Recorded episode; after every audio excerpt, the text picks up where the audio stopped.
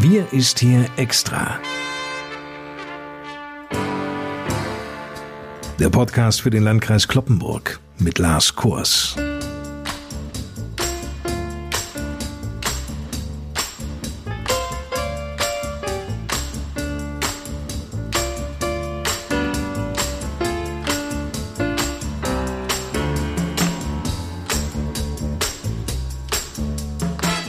Moin zusammen. Willkommen zu unserem wöchentlichen Update zur Corona-Lage im Landkreis Kloppenburg.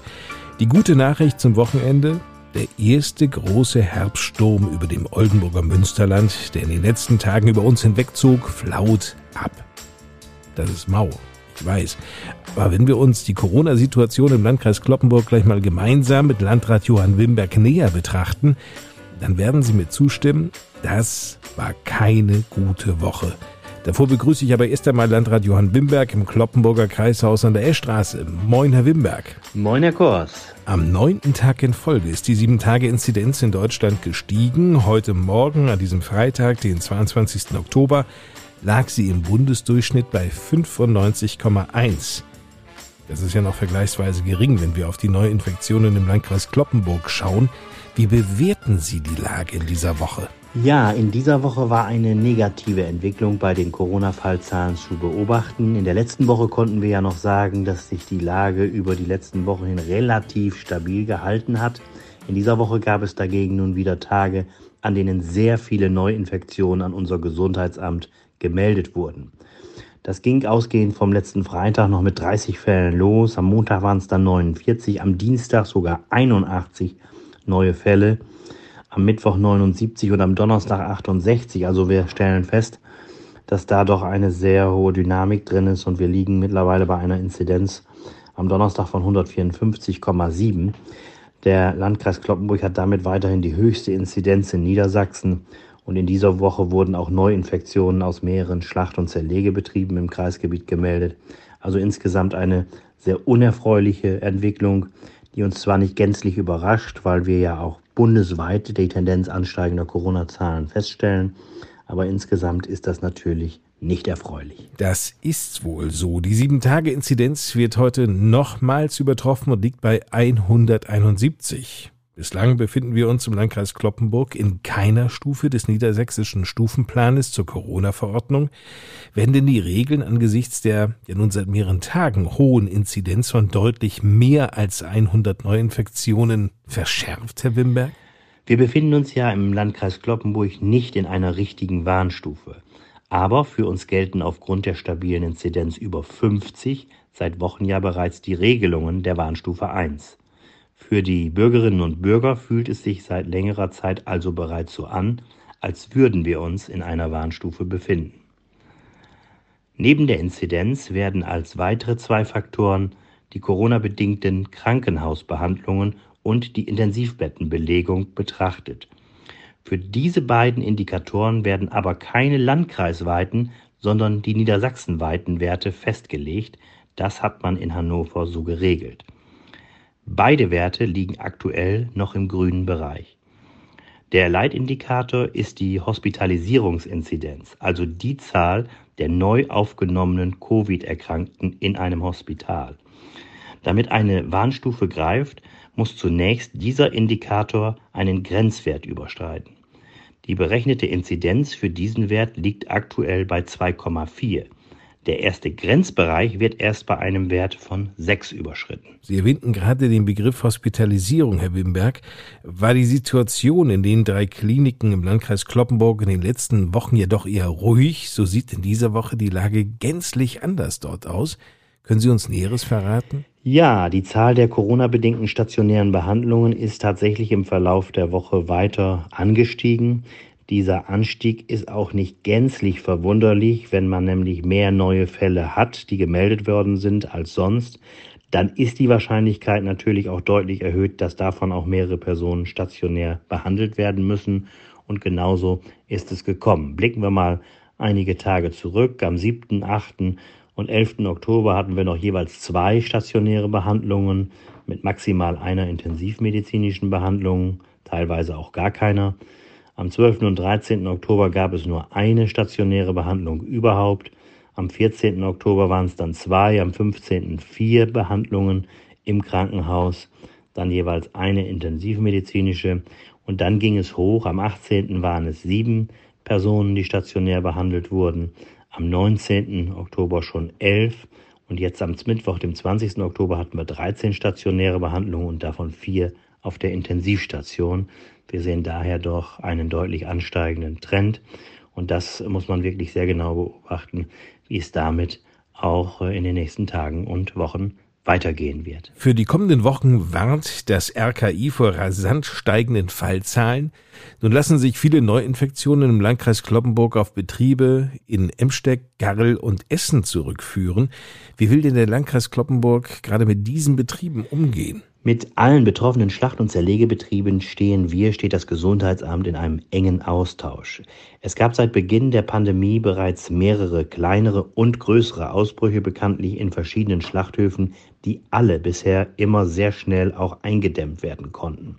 Das ist immer der Vorteil, wenn man ein entsprechendes Geschehen beispielsweise auf eine bestimmte Gruppe oder an einem bestimmten Betrieb lokalisieren kann. Sowohl das Gesundheitsamt als auch die Betriebe selbst haben mittlerweile daher ganz gute Erfahrungswerte bei der Bekämpfung und der Eindämmung einer erkennbaren Häufung von Neuinfektionen. Schließlich wird das Virus ja nicht aus dem Betrieb kommen, sondern es wird immer in den Betrieb hereingetragen von den Beschäftigten, die das dann mitbringen, bevor es sich überhaupt auch ausbreiten kann. Die Lage in den betroffenen Betrieben wird täglich analysiert und bewertet, um schnell reagieren zu können, es wurden auch entsprechende Maßnahmen festgelegt, zum Beispiel die tägliche Testung der Beschäftigten, die an einem Tag in den Betrieb kommen. In einem Betrieb wurden jetzt auch ganze Schichten unter Quarantäne gestellt und die Mitarbeiter werden zu Hause dann getestet. Bestimmte Bereiche wie Pausen und Raucherräume werden noch intensiver kontrolliert als bisher, um die Abstandsregelungen zum Beispiel zu überprüfen. Auch die Einhaltung der Quarantänepflichten wird kontrolliert. Ein Betrieb hat uns kürzlich auch gemeldet, dass sich eine große Gruppe der Beschäftigten jetzt doch für eine Corona-Impfung entschieden hat. Bei diesem Thema bleiben wir also weiterhin am Ball. Und bekanntlich wissen wir ja, dass Arbeitsmigranten auch mit osteuropäischen Wurzeln doch sehr distanziert der Impfung gegenüberstehen. Vergleichen Sie mal mit dem rumänischen Wert bei den Impfungen, der liegt etwa bei 30 Prozent. Dann kann man sich vorstellen, dass Beschäftigte aus diesen Ländern zu einem großen Teil nicht geimpft sind, was die Situation natürlich zusätzlich erschwert. Und wir haben ja keine Impfpflicht in Deutschland, sodass wir auch diese Personen nicht zu einer Impfung zwingen können. Es wurde bereits intensiv versucht, die verschiedenen bisher nicht geimpften Bevölkerungsgruppen in den Betrieben anzusprechen und sie noch zu einer Impfung zu motivieren. Das ist also auch noch eine große Herausforderung, damit sich dort auch gerade bei diesen Beschäftigten auch die entsprechende Impfquote möglichst weiter erhöht. Dass inzwischen gerade viele Jugendliche und junge Erwachsene, die bislang ungeimpft waren, teils schwer an Corona erkranken, ist leider nicht neu und sehr traurig. Während der Unterrichtszeit werden Schüler auf Corona getestet und brauchen weder Bescheinigung noch einen extra Test. In den Herbstferien ist das ja nun anders, Herr Wimberg. Ist das damit aus Ihrer Sicht ein Problem? Wenn nun zwei Wochen nicht getestet wird, kann das schon problematisch werden, keine Frage. Es wurde aber angekündigt, dass die Schülerinnen und Schüler an den ersten fünf Tagen nach den Herbstferien täglich getestet werden müssen. So wurde auch bereits nach den Sommerferien verfahren und damit müsste sich dann auch natürlich überblicken lassen, wer eine Corona-Infektion mitgebracht hat oder mitbringt und wer nicht. Und damit lässt sich hoffentlich dann auch das entsprechende Infektionsgeschehen in den Schulen in Grenzen halten. Wir befinden uns ja nun mitten in den Herbstferien. Viele sind verreist. Daher liegt die Sorge doch nahe, dass mit Schulbeginn auch die Zahl der Neuinfektionen wieder deutlich ansteigen könnte. Wie hat sich denn der Landkreis Kloppenburg darauf eingestellt? In der Tat, auch nach den Sommerferien gab es einen Anstieg bei den Corona-Infektionen, der zu verzeichnen war. Und es ist daher auch davon auszugehen, dass dies auch jetzt nach den Herbstferien wieder auf uns zukommen wird. Ein wichtiger Schlüssel werden die zunächst täglichen Testungen der Schülerinnen und Schüler in den Schulen sein. Das Land Niedersachsen erhofft sich, dass dadurch viele Infektionen schnell erkannt und unterbrochen werden können. Vielen Dank.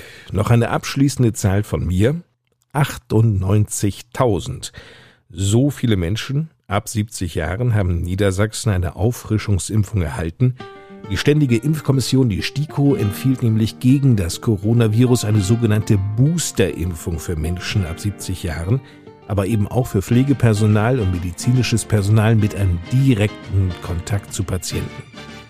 Wir haben in den zurückliegenden Monaten glücklicherweise gelernt, wie wir uns in dieser Corona-Zeit sinnvollerweise verhalten. Über den Berg sind wir leider noch lange nicht. Damit endet die 80. Sonderausgabe unserer Podcast-Reihe Wir ist hier extra für den Landkreis Kloppenburg. Mein Name ist Lars Kors. Bis nächsten Freitag Ihnen eine gute Zeit. Wie gewohnt gebe ich zum Schluss noch einmal ab ins Kreishaus an der Kloppenburger Eschstraße zu Landrat Johann Wimberg. Mit dem Ende unserer heutigen Podcast-Folge stehen wir gleichermaßen am Beginn der zweiten Woche der niedersächsischen Herbstferien, für die ich allen noch ein paar schöne und erholsame Tage wünsche. Dies verbinde ich natürlich auch mit dem Wunsch, dass Reiserückkehrer Corona-frei wieder in Schule und Beruf starten können, denn dies ist für die weitere Entwicklung der Corona-Zahlen sicherlich nicht unbedeutend. Also passen Sie gerade jetzt im Herbst besonders gut auf sich und Ihre Mitmenschen auf, damit Sie möglichst frei von Infektionen, gesund und munter bleiben. In diesem Sinne wünsche ich uns allen ein angenehmes und entspanntes Wochenende. Bis zum nächsten Mal.